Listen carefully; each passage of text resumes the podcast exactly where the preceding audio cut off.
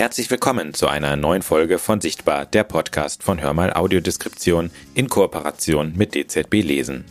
Mein Name ist Konstantin Streter und mein heutiger Gast heißt Andreas Eggert. Andreas Eggert ist Berufssoldat und seit 2020 im Ruhestand. Herr Eggert war 1999 erstmals mit der Bundeswehr im Auslandseinsatz im Kosovo. Zwischen 2006 und 2013 war er siebenmal in Afghanistan für jeweils drei bis fünf Monate. Infolge seiner Einsätze leidet er an einer posttraumatischen Belastungsstörung, kurz PTBS genannt. Um andere Soldaten unterstützen zu können, die ein ähnliches Schicksal erlitten haben, engagiert er sich im Bund deutscher Einsatzveteranen. Warum sprechen wir bei psychischen Problemen auch über gesellschaftliche Teilhabe, also über Inklusion? Wie ist es zu der posttraumatischen Belastungsstörung bei ihm gekommen? Und wie hilft er anderen betroffenen Soldaten durch seine Arbeit? Darüber möchte ich gerne mit ihm sprechen. Herr Eggert, vielen Dank, dass ich mit Ihnen sprechen darf, dass ich heute bei Ihnen sein darf und hallo nochmal mit offenem Mikrofon. Hallo. Also es ist so, dass es mich schon länger interessiert, mal einen äh, Soldaten äh, zu interviewen und ich wollte mit Soldaten sprechen, mit einem Soldaten sprechen, am besten, weil das ja so das Thema auch des Podcasts normalerweise ist, so ähm, Sehbehinderung oder Arten, wo Leute körperlich geschädigt wurden. Ähm, und dann habe ich mit ihnen telefoniert und sie leiden an einer posttraumatischen Belastungsstörung und sie haben mir aber erklärt, auch im Telefonat, warum das Thema Inklusion auch bei zum Beispiel einer posttraumatischen Belastungsstörung, also auch bei psychischen äh, Krankheiten, warum wir da eigentlich auch über Inklusion reden. Warum reden wir da auch über Inklusion? Ja, das ist ganz einfach. Erstmal handelt es sich bei psychischen Erkrankungen, die ja ähm, ganz bunt sind auch, ähm, auch über Einschränkungen, die man hat und man sieht sie eben nicht. Äh, das ist das große Manko dabei. Äh, fehlt mir ein Arm oder fehlt mir ein Bein, brauche ich es auch nicht groß erklären, sondern sage, ich kann halt nicht laufen, weil mir das Bein fehlt. Ähm, oder der Arm, ich kann mit, dem, mit der rechten Seite nicht mehr schreiben. Und bei den psychischen Erkrankungen ist das immer ein bisschen schwieriger zu erklären, was kann ich und was kann ich nicht. Also was, ähm, was führt dazu, dass ich bestimmte Dinge nicht mehr kann, dass ich schneller überfordert bin, dass ich schneller äh, müde bin, dass ich äh, nicht so lange die Konzentration halten kann, etc. Und auch diese Menschen haben ja einen Anspruch darauf, ähm, Inklusion zu erfahren dann lassen Sie uns doch darüber sprechen, wie es bei Ihnen auch zu dieser posttraumatischen Belastungsstörung gekommen ist. Ähm, lassen Sie uns doch über Ihr Leben sprechen. Sie sind 1976 geboren in Mecklenburg-Vorpommern. Wann sind Sie das erste Mal in Kontakt gekommen mit dem Militär, mit der Bundeswehr? In Kontakt mit der Bundeswehr äh, bin ich erstmalig gekommen 1995 nach meiner Ausbildung zum Koch und ich mir die Frage gestellt habe oder es äh, damals ähm, auch ein, ein, Schreiben gab, wonach ich zur Musterung aufgefordert wurde. Es gab damals noch die Wehrpflicht und ähm, ich für mich überlegen musste, habe ich dazu Lust oder nicht. Eigentlich hatte ich gar keine Lust äh, dazu, zur Bundeswehr zu gehen. Ich wollte meinen Beruf weiterarbeiten als Koch und habe dann aber gesehen, ähm, was das auch bedeutet und gerade auch im, im Osten Deutschlands, äh, was das monetär bedeutet, wie wenig Geld man eigentlich verdient, für wie viel Arbeit, die man leisten muss.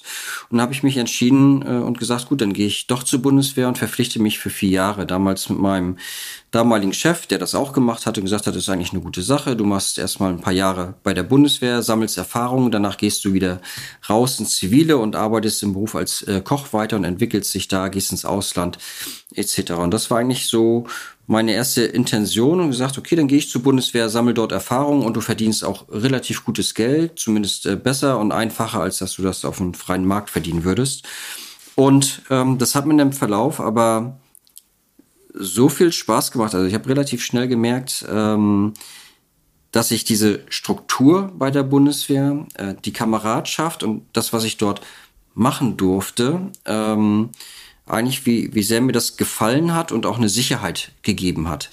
Und bin dann 1999 das erste Mal auf eigenen Wunsch in den Auslandseinsatz gegangen. Damals ist im äh, Frühjahr 99 von Gerhard Schröder der Befehl gegeben worden, äh, dass wir den Kosovo unterstützen mit Angriffen Flugzeugen, um die Serben äh, zu vertreiben oder die Serben daran zu hindern, noch Gräueltaten äh, zu verüben. Und ähm, in dieser Zeit wurde ich vorbereitet und bin dann ähm, ja im späten Herbst 1999 in den Kosovo-Einsatz gegangen. Bin dann 2003 gewechselt zum militärischen Abschirmdienst, dort in die Spionageabwehr und habe eine wahnsinnig interessante Aufgabe wahrgenommen oder ganz viele Aufgaben, wahrgenommen über die Jahre und äh, bin dann 2006 äh, oder 2005 schon ausgewählt worden für den Auslandseinsatz. Ausgewählt worden heißt, äh, ich bin ganz konkret gefragt worden, würdest du das machen? Äh, zu dem Zeitpunkt hatte ich gerade eine ganz junge Familie gegründet. Äh, mein Sohn war 2004 gerade geboren und ich hatte da schon Bedenken. Man hat mir dann aber suggeriert, äh, wenn du das machst, dann wirst du auch Berufssoldat. So, und das war immer das Ziel, Absicherung der Familie. Dann habe ich gesagt, gut, ich mache das. Ähm, als ich dann in den Auslandseinsatz im Januar 2006 gegangen bin, war mein Sohn knapp anderthalb Jahre alt. Die Aufgabe an sich, die war einfach zu gestalten. Aber das, was rundherum passiert ist, äh, damals 2006, äh, die ersten Anschläge, Raketenangriffe auf das Feldlager, ähm, also wir müssen vielleicht nur ganz kurz, dass ich das sozusagen, wir sprechen jetzt über den Einsatz in Afghanistan, genau. wo sie dann siebenmal gewesen sind genau. zwischen 2006 und 2013. Genau.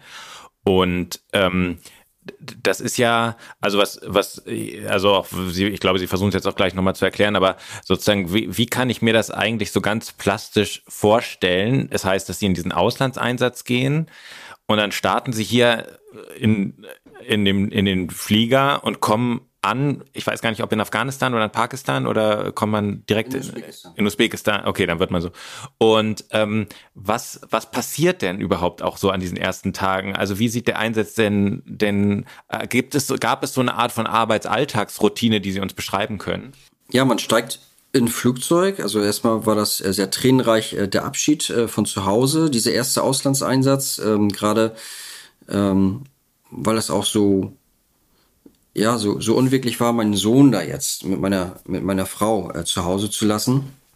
Und ja, man, man fliegt im Team dort eigentlich runter. Man steht im Flughafen Köln-Bonn äh, am Flughafen. Äh, da wird man abgefertigt und dann fliegt man im Team dort runter. Man landet in Usbekistan zwischen. Und dann steigt man irgendwann aus und ist in diesem Zwischenlager und wartet eigentlich auf seinen Abflug, entweder am nächsten Tag oder am übernächsten Tag. Äh, mit äh, einer Transall oder, oder mit dem Hubschrauber nach ähm, zu seinem Einsatzgebiet.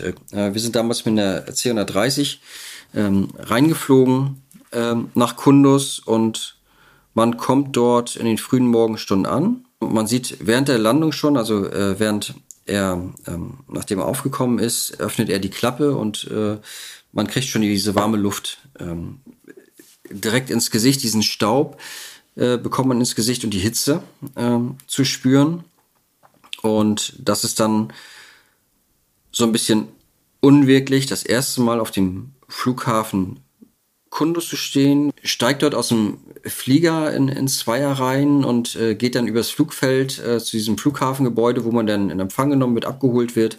Äh, wir damals von unseren Leuten in den, in den Wolf steigt und ähm, denn damals noch im, im Lager in der Stadt, also mitten in der Stadt, das war eine alte Obstplantage, die man ausgebaut hatte oder gewonnen hatte als deutsche Lager, dann praktisch durch die Stadt zu fahren, so ein bisschen verwinkelt, dann letztendlich in einen spartanisch gesicherten äh, Raum reinfährt, äh, diese Obstplantage und da erstmal versucht anzukommen und sich zurechtzufinden. Ne? In äh, ganz, ganz einfachen Holzbauten, Holzhütten, die dort überall rumstanden und gebaut wurden, ein paar ähm, Steinruinen, die wieder aufgebaut wurden, damit da Leute schlafen konnten. Ja, und dann äh, versucht man die ersten Tage äh, mit seinem Vorgänger äh, mitzulaufen, das Lager erstmal kennenzulernen, die Lage kennenzulernen und dann äh, mit äh, den Menschen das erste Mal in Kontakt zu kommen, die dort leben, wo man oder wo ich für mich herausfinden musste, warum möchten die jetzt mit uns arbeiten? Hat das rein monetäre Gründe oder machen die das, weil die das gut finden, was wir machen? Und da gab es eben von beiden Seiten auch welche. Der erste Einsatz war sehr fordernd, hat mir aber sehr viel Spaß gemacht, ähm, weil ich einen Einblick hatte in die Arbeit und auch das Gefühl hatte, ich tue dort Arbeit, die wirklich wichtig ist und äh, die, die einen Output hat in, in welcher Form auch immer, wenn im ganz Kleinen, für mich hatte das einen Output. Ich habe Menschen äh, geholfen, eine Anstellung zu finden, weil wir sie befragt haben. Sie konnten dann für ISAF arbeiten oder weil wir Menschen äh, oder mit Menschen geredet haben, die uns äh, Hinweise gegeben haben auf äh, Attentäter, auf äh, Aufständische, ähm, in den Gebieten und wir die deutsche Truppe eben auch davor schützen konnten, vor diesen Gebieten. Also wir konnten so ein Gesamtbild herstellen und das hat mir unheimlich viel gebracht. Und dann auf der anderen Seite war da der Anfang, wo die ersten Anschläge auch passiert sind, wo ich gesagt habe, okay, du hast versucht, so gut wie möglich zu arbeiten, aber es hat nicht gereicht, weil es wurden Menschen verletzt. Also du hast zwar Informationen gehabt, aber nicht die richtigen Informationen. Und das hat mich dann immer umgetrieben, immer bessere Informationen und äh, immer schneller auch Informationen zu bekommen, um eben deutsche Truppe zu schützen, um deutsche Soldaten zu schützen oder eben auch internationale Kräfte zu schützen. Ist es so, also wir sprechen natürlich gleich auch nochmal mehr über diese Härte des Krieges. Ähm, äh, die Kriegsreporterin Caroline Imke hat mal gesagt, dass sie findet, dass Afghanistan ein unfassbar schönes Land ist. Und die Leute eigentlich, also dass es eine wahnsinnige Gastfreundschaft ähm, gibt. Haben Sie das auch so wahrgenommen? Definitiv. Kann ich bestätigen. Ich habe ähm, immer, das war schon bereits 2006 gesagt, ihr habt so ein schönes Land hier. Und wenn ihr irgendwann Frieden habt in ein paar Jahren, damals war ich noch so blauäugig, gesagt, dann komme ich irgendwann wieder und möchte euch alle wieder treffen und möchte auch dieses schöne Land durchfahren, wie damals in den 70ern äh, die Menschen mit ihren Bullis ähm, da an der Grenze lang gefahren sind zu Pakistan. Das ist ja wahnsinnig wunderschön, ähm, die Seidenstraße, die dort äh, durchläuft. Und die Menschen, ähm, man konnte auf ihr Wort bauen. In der Regel. Die Menschen, die ich kennengelernt habe, ähm, wenn sie gesagt haben, du bist Gast in meinem Haus und ich sorge für deinen Schutz, dann meinten sie das auch so. Und ähm, dann hatte man auch wirklich das Gefühl, so wahrgenommen zu werden und gesagt, ich fühle mich hier sicher, auch wenn ich vielleicht gerade äh, 30 Kilometer vom Feldlager entfernt bin und meine Waffe im Fahrzeug habe liegen lassen, aber ich fühle mich sicher, weil er mir versprochen hat, er achtet auf mich. Ähm, das kann ich genauso bestätigen, ja. Wie haben Sie denn dann, also Sie haben gesagt auch, dass das für Sie auch der Einsatz sinnstiftend war. Sie hatten einen Output und wollten es, glaube ich, auch gerade eben schon so andeuten. Wann ist das aus Ihrer Sicht gekippt? Sie waren ja auch siebenmal da und haben wahrscheinlich immer dann den Abstand auch kurz gehabt, um dann wieder reinzusehen, fahren, äh, reinzufliegen und dann zu sehen, ah, irgendwas hat sich gewandelt. Ja, ganz deutlich ist das äh, letztendlich 2000, ähm, als es, ähm, als wir Kundus verlassen haben. Ähm, äh, wurde es einmal ganz deutlich, ähm, dass sich, dass die Stimmung äh, sich auch ähm, ändert, äh, weil die Menschen einfach gesagt haben, okay, ähm, eigentlich leben wir nicht in Sicherheit. Ihr geht raus, die Taliban kommen wieder und ihr lasst uns eigentlich allein. Und da hat sich die Stimmung der Bevölkerung auch geändert. Äh, man hat das gemerkt, ähm, und das war schon vorher, 2009, 2010, als die Bundeswehr ihr, ihre Ziele, wenn, wenn es denn Ziele gab, äh, verändert hat und gesagt hat, wir müssen mehr in die Fläche gehen. Äh, wir müssen die Insurgent äh, stören, ähm, damit sie sich nicht wieder breit machen können. Also die Taliban waren ja immer da. Ähm, sie wurden nur in den Gebieten zurückgedrängt, wo dann deutsche Truppe hinkam. Und je weiter wir ähm, aus unseren Räumen raus sind und in deren Räume rein, desto mehr Gefechte hat es auch gegeben, desto mehr Widerstand hat es gegeben. Und ähm, da es ja auch immer zivile Opfer gab, ähm, wurde die Stimmung oder war die Stimmung nicht immer, immer gleich gut, sondern äh, man nennt das Blue Box so außenrum um die Lager, die relativ nah sind, ähm, also Kunde Stadt. Wir sind ja nachher später hochgezogen auf den Flughafen. Ähm, das waren immer noch Gebiete, ähm, die uns freundlich gesinnt waren. Shadare etc. konnten sich dann Taliban, Aufständische wieder breit machen. Und ähm, da gab es ja den klaren Auftrag, diese Räume zu stören. Amerikaner kamen dann eben mit zu und haben dann eben nochmal massiver gestört mit ihren Operationen. Und dann gab es diese Gefechte eben. Ne? So ab 2009, äh, Sergei Motz war damals einer der ersten äh, Toten bei den ersten schweren Gefechten und die Karfreitagsgefechte kennt eben auch jeder. Aber auch davor und nach den Karfreitagsgefechten gab es jede Menge an Gefechten, ähm, wo es halt heiß herging. Inwieweit ist die Unterstützung, die man hier in Deutschland erfährt, wichtig für, den, für die Einsatzstimmung? Und hatten Sie so das Gefühl, dass die da war? Weil ich kann mich noch daran erinnern, das war so, glaube ich, 2009 herum, wo von Margot Käßmann auch ein Satz kam, äh, kam der, der dann viel diskutiert wurde. Nichts ist gut in Afghanistan. Ich glaube, sie war selber nie in Afghanistan. Ähm, und äh, haben, hat man das gemerkt? War das wichtig für einen? Und es, äh, der, ein ehemaliger Brigadegeneral Henning Glavert, der hat mal gesagt, ähm, es wird auch zu wenig erklärt. Also die, das Parlament hat natürlich die Aufgabe, wenn sie die Soldaten in den Einsatz schickt, der Bevölkerung auch zu erklären, warum gibt es diesen Einsatz denn? Hat Ihnen das gefehlt? Definitiv hat das gefehlt. Also auch Sätze, die gesagt wurden, ähm, wurden zu wenig erklärt. Der damalige Verteidigungsminister ähm, ein damaliger Verteidigungsminister hatte äh, gesagt, ähm, Deutschland wird auch im Hindukusch verteidigt. Ähm, und hat aber nicht erklärt, was er damit meint, sondern Leute haben gesagt, wieso wird Deutschland im Hindukusch verteidigt? Was hat Deutschland mit dem Hindukusch zu tun? Aber letztendlich äh, stimmte diese Aussage äh, zum einen voll und ganz, weil dadurch, dass wir in Afghanistan ähm, die Amerikaner oder die Internationalen auch unterstützt haben in unserem eigenen Bereich, äh, ist man davon ausgegangen, dass natürlich weniger Terroranschläge auch nach ähm, Europa getragen werden. Natürlich gab es zu dem Zeitpunkt auch Terroranschläge in Europa und ganz bewusst auch mit dem Hinweis auf Afghanistan, dass man gesagt hat, solange internationale Truppen dort sind, äh, werden wir hier auch Anschläge in Europa durchführen. Aber insgesamt ähm, gab es weniger ganz einfach. Das heißt, äh, die Menschen auch hier in Deutschland konnten deutlich sicherer leben, weil wir eben auch in Afghanistan waren und dort ähm, ein Land versucht haben zu stabilisieren. Um mehr ging es ja letztendlich auch gar nicht. Und ähm, der Rückhalt der Bevölkerung, der, ähm, den hat man natürlich nicht gemerkt äh, zum damaligen Zeitpunkt. Den konnte es auch gar nicht geben, weil das Volk nicht informiert war durchs Parlament. Ähm, das Parlament hat zwar die Einsätze beschlossen, aber so in ihrem stillen Kreis und gesagt, machen wir weiter, aber nicht erklärt, warum müssen wir denn weitermachen oder was ist denn das Ziel? Deutschland hatte kein Ziel äh, dort unten. Man wollte Unterstützung zeigen gegenüber den Amerikanern. Die Amerikaner haben das bisschen anders gemeint, ähm, als wir es dann gemacht haben, damals noch mit der rot-grünen Bundesregierung. Aber Fakt war, wir hatten Soldaten dort unten, aber es hat niemand interessiert, sondern es kam dann in den Nachrichten, als ähm, die ersten Anschläge passiert sind, als es die ersten Toten gab, als die ersten Toten nach Hause kamen, dann hat man darüber berichtet. Ähm, alle waren voller Anteilnahme.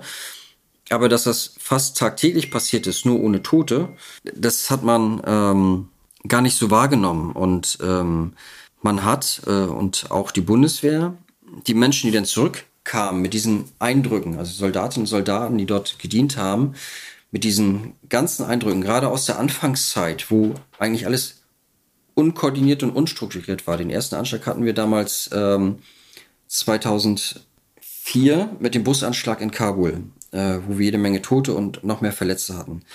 Die Opfer leiden heute noch ähm, unter ihren Verletzungen. Ähm, über die spricht niemand mehr. Und das ist so ein bisschen, dass man nicht äh, ehrlich dargestellt hat. Erstens, was haben die Soldaten und Soldatinnen dort gemacht, getan? Und zweitens, was hat das mit denen gemacht? Ähm, das Ganze. Das ist viel zu wenig aufgearbeitet worden. Ähm, es gab schon immer Mechanismen auch bei der Bundeswehr, um diese ganz krassen Fälle auch ähm, aufzufangen und medizinisch zu betreuen. Aber es wurde nie gesagt. Von PTBS in, aus den Einsätzen hat man das erste Mal 2010 gesprochen und gesagt, ah ja, und wir haben ja auch Fälle, ähm, wo sich eine posttraumatische Belastungsstörung entwickelt hat. Wir sind aber seit 1991 in den Einsätzen und auch, wir haben auch aus Kambodscha traumatisierte Soldatinnen und Soldaten, die auch von uns teilweise betreut werden, mit denen wir heute noch Verbindungen haben, die überhaupt keine Hilfe bekommen haben äh, von der Bundeswehr. Und wenn das innerhalb der Bundeswehr schon so stiefmütterlich behandelt wird, das Thema oder behandelt wurde, äh, dieses Thema, dann kann ich nicht vom Volk erwarten, dass sie Anteil daran nehmen, und schon gar nicht, wenn sie gar nicht informiert wurden. Weder durchs Parlament noch durch die Bundeswehr. Hatten Sie denn psychologische Betreuung immer vor Ort, als Sie in Afghanistan waren? Grundsätzlich hat die Bundeswehr vor Ort Truppenpsychologen. Die ersten Einsätze waren aber immer so, dass jemand, der zum Truppenpsychologen, der vor Ort eingesetzt war, und so hat er sich auch verhalten, eher im Hintergrund, ähm, dass derjenige belächelt wurde und gesagt wurde, ja, deswegen musst du eher zum Truppenpsychologen, ne? Kannst schlecht schlafen oder was. Ähm, das ist besser geworden. Also später wurde der auch immer wichtiger, weil nach den ersten Gefechten 2009 haben die Truppenpsychologen großartige Arbeit geleistet ähm, und Debriefings gemacht äh, mit den Jungs und Mädels. Da fehlte dann nachher nur die nachhaltige Betreuung. Das konnte der vor Ort auch gar nicht leisten. Das hätte in Deutschland geleistet werden müssen.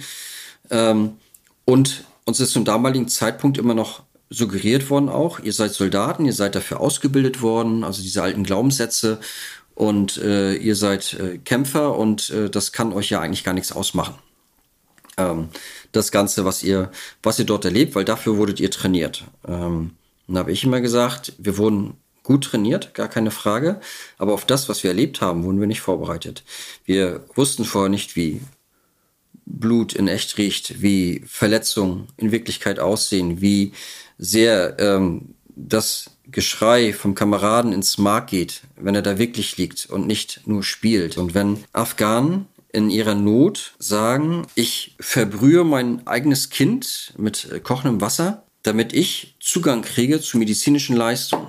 Ja, also mit diesem Kind am Zaun ankommen, sagt, das Kind ist verbrüht, das Kind schreit die ganze Zeit und ist äh, bis auf die Knochen verbrüht mit heißem Wasser, nur weil er selber medizinische Leistung haben möchte. Dann sind das Dinge, die sind äh, für uns schwer zu begreifen. Wenn man das dann sowas vor Ort erlebt, äh, mit dem drumherum, dass man jeden Tag ähm, auch Angst hat, äh, die nächste Rakete trifft wieder das Lager und bin ich dann zu diesem Zeitpunkt, wo diese Rakete das Lager trifft, auch wirklich in einem Schutzbau oder bin ich vielleicht doch gerade auf, auf der freien Pläne und muss mir eine Deckung suchen.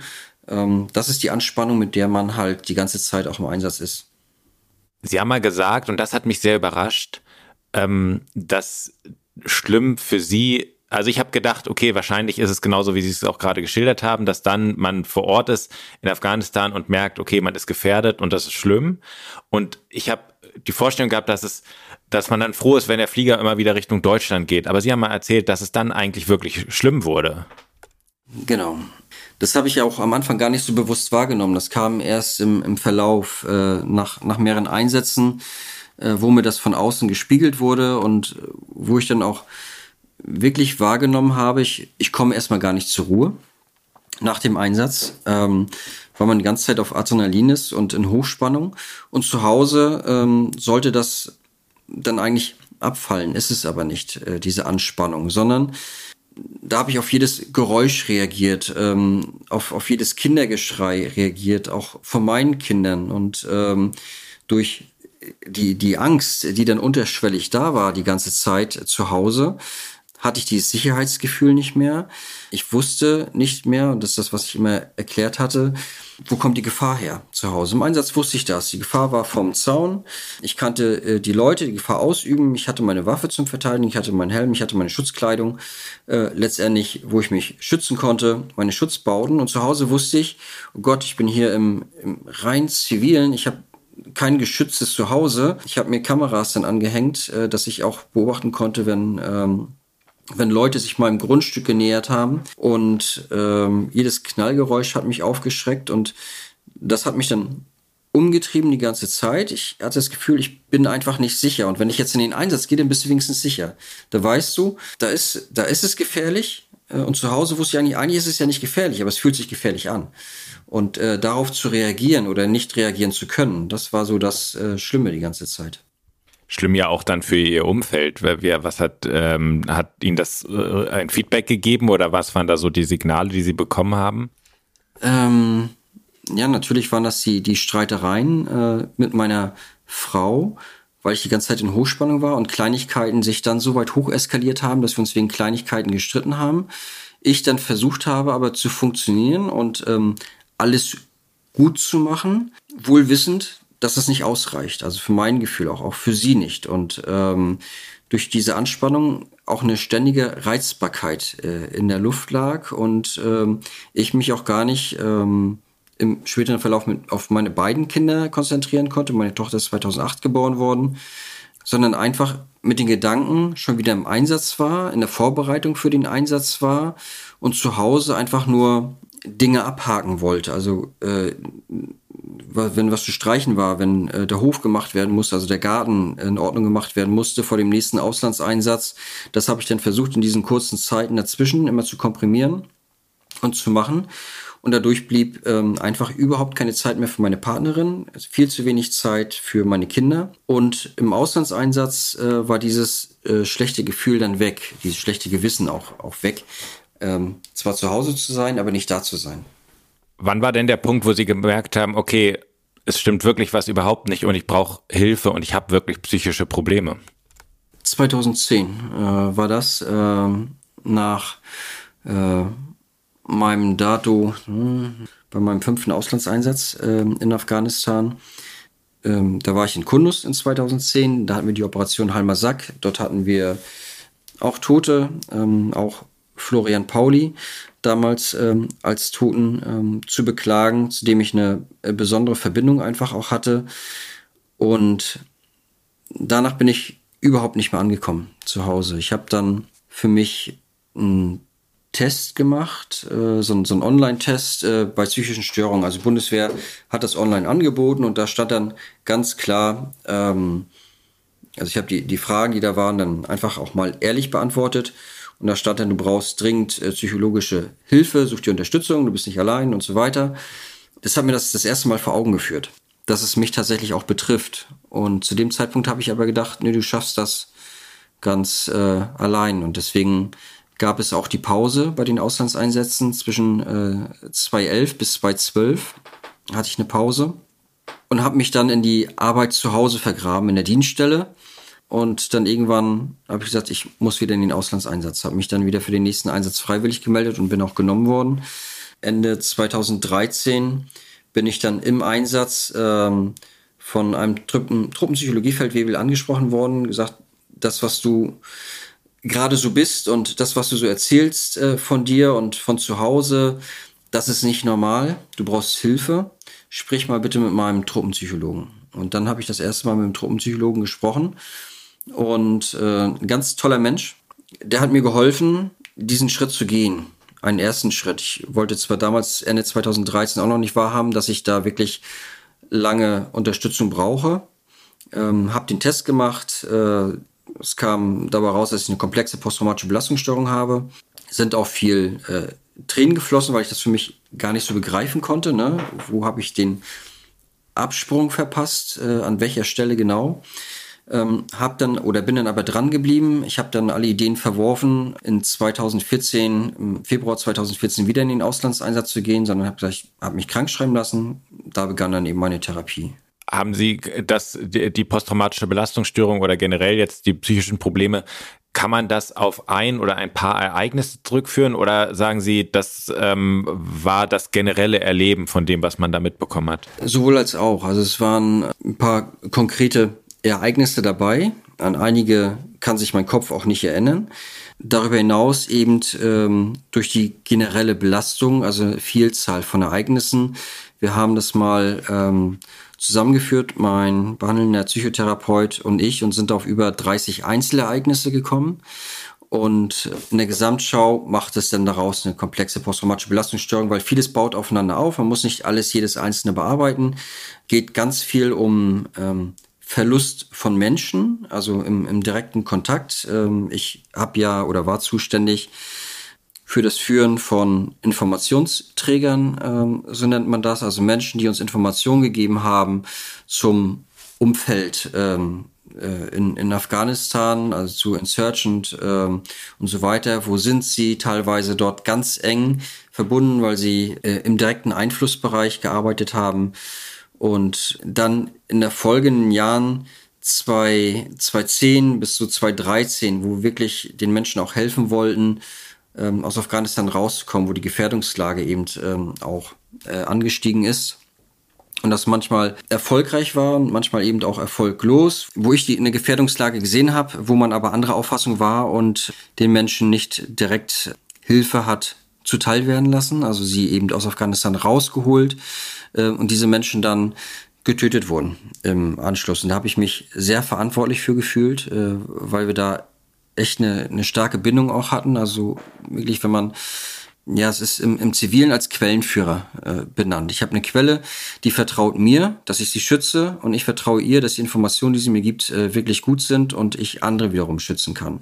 Und in, in beide Richtungen ist das, äh, ist das schwierig, äh, wenn man dort äh, gerade mit Informationsvorbehalten äh, auch arbeitet, dann effektiv die eigenen Soldaten zu schützen und äh, wenn man das eben nicht, nicht schafft, weil eine Information nicht schnell genug raus ist und da, dabei Menschen zu Schaden kommen, das ist das, was mich immer beschäftigt hat und auch, auch heute noch wahnsinnig beschäftigt. Oder wenn Menschen, die mir vertraut haben, Afghanen, die mir vertraut haben, äh, ich denen gesagt habe, pass auf, du bist nicht allein. Ne? Ich beschütze dich, wir helfen dir und diese Menschen dann umgebracht werden in übelster Art und Weise. Und äh, die Bilder habe ich dann, oder das Bildmaterial, Videomaterial habe ich dann später auch ausgewertet zu denen. Das hat mich eigentlich nachher so komplett umgeworfen. Was kann denn in so einem Zusammenhang Therapie, also Sie haben ja dann, ähm, ich glaube bis heute auch über 300 Therapiestunden, ähm, was kann Therapie in diesem Zusammenhang leisten? Weil man kann das Geschehene ja nicht ungeschehen machen. Therapie kann leisten, das gut zu integrieren, dass die Erinnerungen selber nicht mehr so quälend sind, dass man für sich ähm, merkt, dass ich das erlebt habe, das ähm, kann ich nicht ändern. Ich kann aber ändern, wie ich damit umgehe. Ähm, und das zu integrieren auch als Erfahrung. Das, also Therapie kann auch dafür sorgen, dass ich nicht mehr bei jedem, bei jeder Sirene zusammenzucke. Das tue ich trotzdem, aber ich komme schneller raus aus der Situation. Sobald ich einen Trigger habe, das ist ein Knall, Schüsse, also Jäger sind hier auch unterwegs in der Gegend, äh, die schießen dann halt auch häufiger und dann werde ich natürlich massiv getriggert in dem Moment. Und Therapie sorgt einfach dafür, dass ich schneller wieder da rauskomme.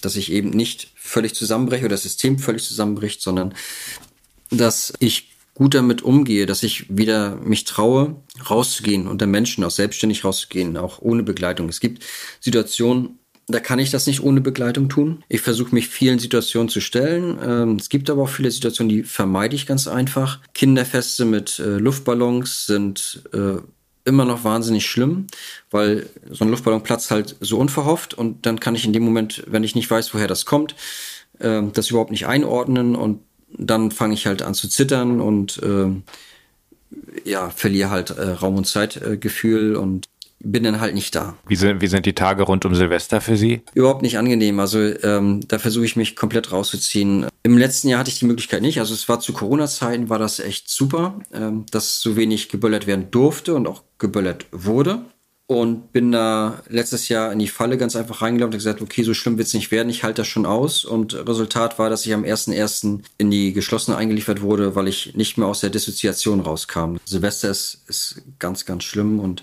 kaum aushaltbar. Und in diesem Jahr werden wir es so machen, dass wir die Tage vor und nach Silvester wegfahren. Es gibt in Dänemark und in Deutschland auch ein paar Gebiete, wo nicht geböllert werden darf, durch reddachgedeckte Häuser. Und äh, da sind wir dieses Jahr dann. Jetzt sind Sie ähm, die ganze Zeit mit der, mit der Aufarbeitung ja auch beschäftigt von dem, was damals passiert ist.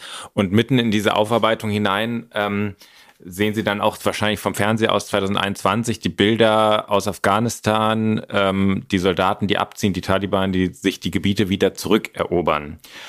Ähm, das ist jetzt ein ganz weites Feld, aber vielleicht können Sie es kurz zusammenfassen. Also der Autor Rainer Herrmann, der hat äh, in einem Buch mal geschrieben, dass durch, die, durch den Einsatz es wieder, äh, dass der Einsatz Fortschritte gebracht hat, also auch der Einsatz der Bundeswehr Fortschritte gebracht hat, dass es nach Jahrzehnten des Krieges ein neues, besseres Leben in Afghanistan geben konnte. Mädchen konnten wieder Schulen besuchen, Frauen durften arbeiten. Die Medien erfreuten sich einer Freiheit wie in wenigen islamischen Ländern. Der Ausbau des Gesundheitswesens äh, senkte die Le Kindersterblichkeit und verlängerte die Lebenserwartung.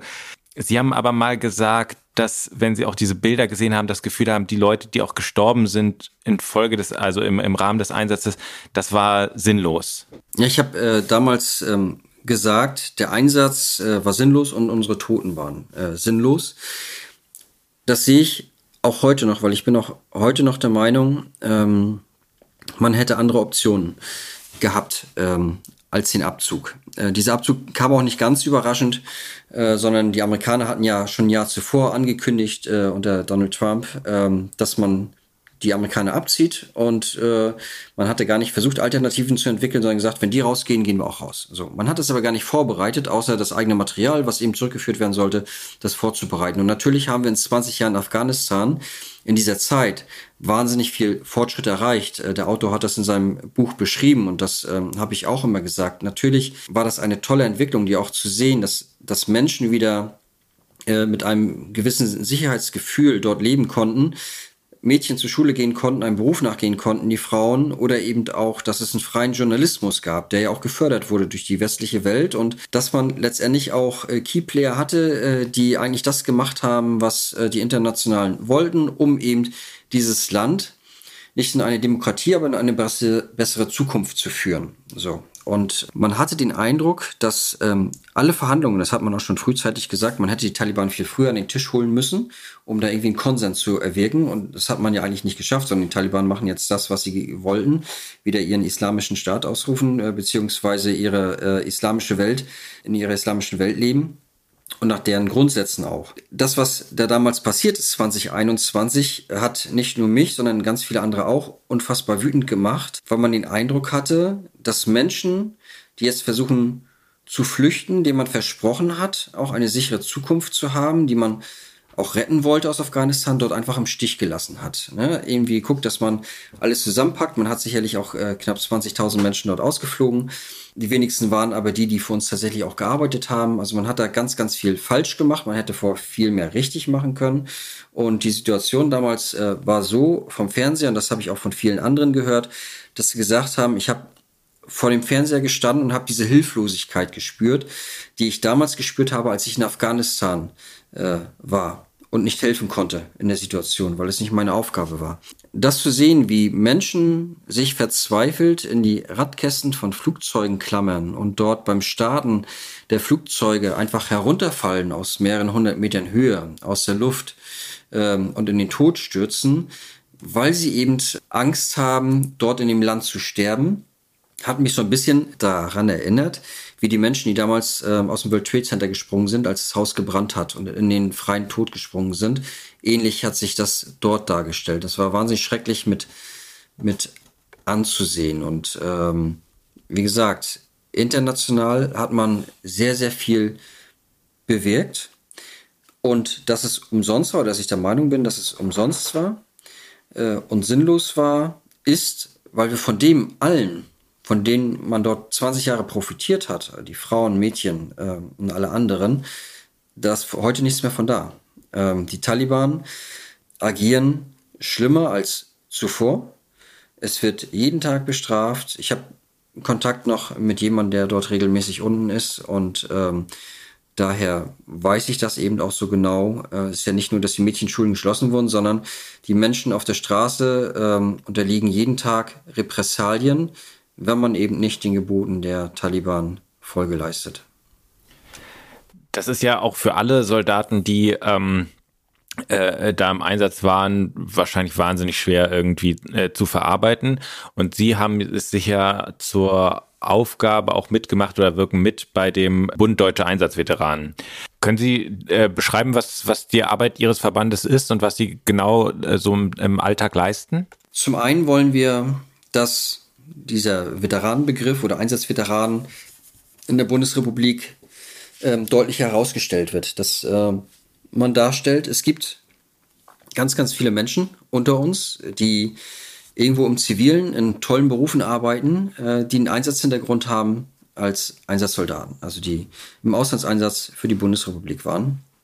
Ähm, zum anderen macht unsere Arbeit ganz viel aus, dass sogenannte Fallmanagement, was wir betreiben. Letztendlich ist es eine äh, psychosoziale Betreuung, die wir machen, ganz niederschwellig, wie sie der Bund oder die Bundeswehr niemals leisten könnte, sondern äh, wir sind über äh, viele verschiedene Medien vernetzt, wo wir Anfragen reinkriegen über, über persönliche Gespräche, wo jemand zu uns kommt und sagt, hm, ich habe da was Schlimmes erlebt und irgendwie ich komme nicht mehr klar. Könnt ihr mir helfen? Dann schauen wir eben, äh, wie kann Hilfe aussehen. Ähm, wir haben äh, einen Hilfering mit 135 äh, ehrenamtlichen Mitarbeitern, wo wir gewährleisten, dass wir innerhalb von 48 Stunden bei demjenigen, der Hilfe angefordert hat, vor der Haustür stehen, im persönlichen Umfeld, dass wir auch sehen können, wie lebt er? Ist der Kühlschrank leer? Ist der Kühlschrank leer? Machen wir ihn voll. Bedarf es Unterstützung der Familie, der Ehefrau, der Kinder? Hat er überhaupt noch festen Wohnraum? Ist der Wohnraum gefährdet? Äh, lebt er im Wald? Lebt er auf der Straße? Alles das haben wir und versuchen, das zu sichern über die, Sozial über die äh, sozialen Sicherungssysteme, die es gibt. Also viele können einfach keinen Antrag mehr auf Hartz IV stellen oder Sozialhilfe stellen. Äh, da landen sie dann nämlich meistens nach einem ganz langen Leidensweg und wir prüfen dann natürlich ähm, auch die Ansprüche bei der Bundeswehr. Das heißt, liegt eine Wehrdienstbeschädigung vor? Liegt das was er hat, äh, weshalb er zu uns gekommen ist, dieses Problem tatsächlich mit seinem Auslandseinsatz zu tun.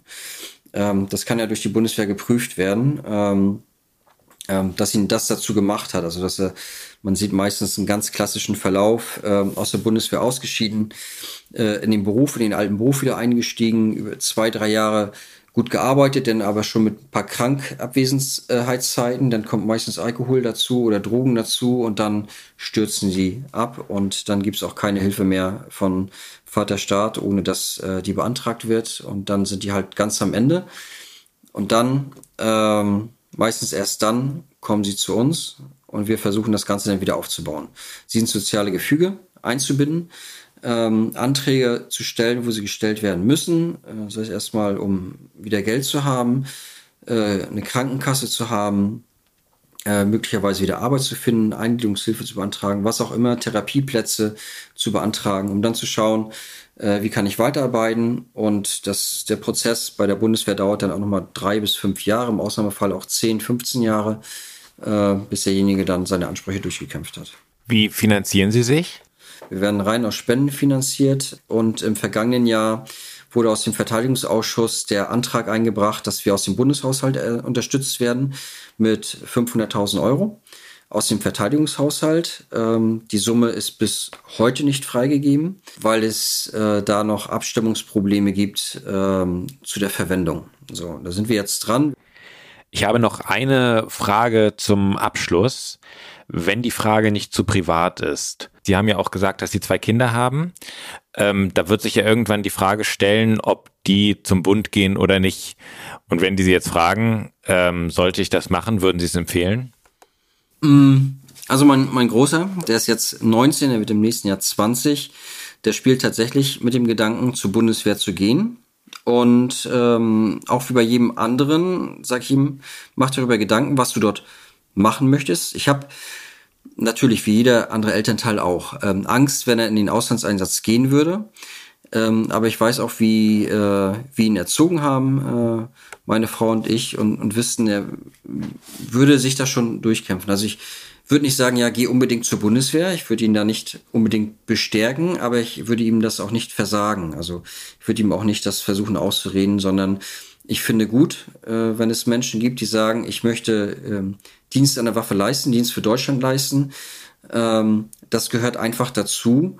Ähm, ich würde mir wünschen, dabei, und das eben nicht nur dann für meine Kinder, sondern eben auch ähm, für alle anderen, dass der Bund, der Staat, dann auch für ihre Soldatinnen und Soldaten einsteht und sagt, wenn euch was passiert, dann sind wir da.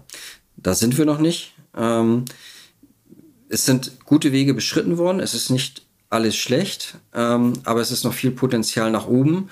Und das würde ich mir wünschen, dass, äh, wenn meine Kinder sich entscheiden, auch zur Bundeswehr zu gehen, würde ich die äh, dabei voll und ganz unterstützen. Ähm, aber in der Hoffnung, dass dann, dass sich auch alles weiterentwickelt hat. Und genau dafür ähm, arbeite ich jetzt auch im Ehrenamt, um das weiterzuentwickeln. Okay, dann ganz äh, vielen Dank. Also es war ähm, ja sehr heftig von dem, was Sie erzählt haben. Es war auch sehr berührend.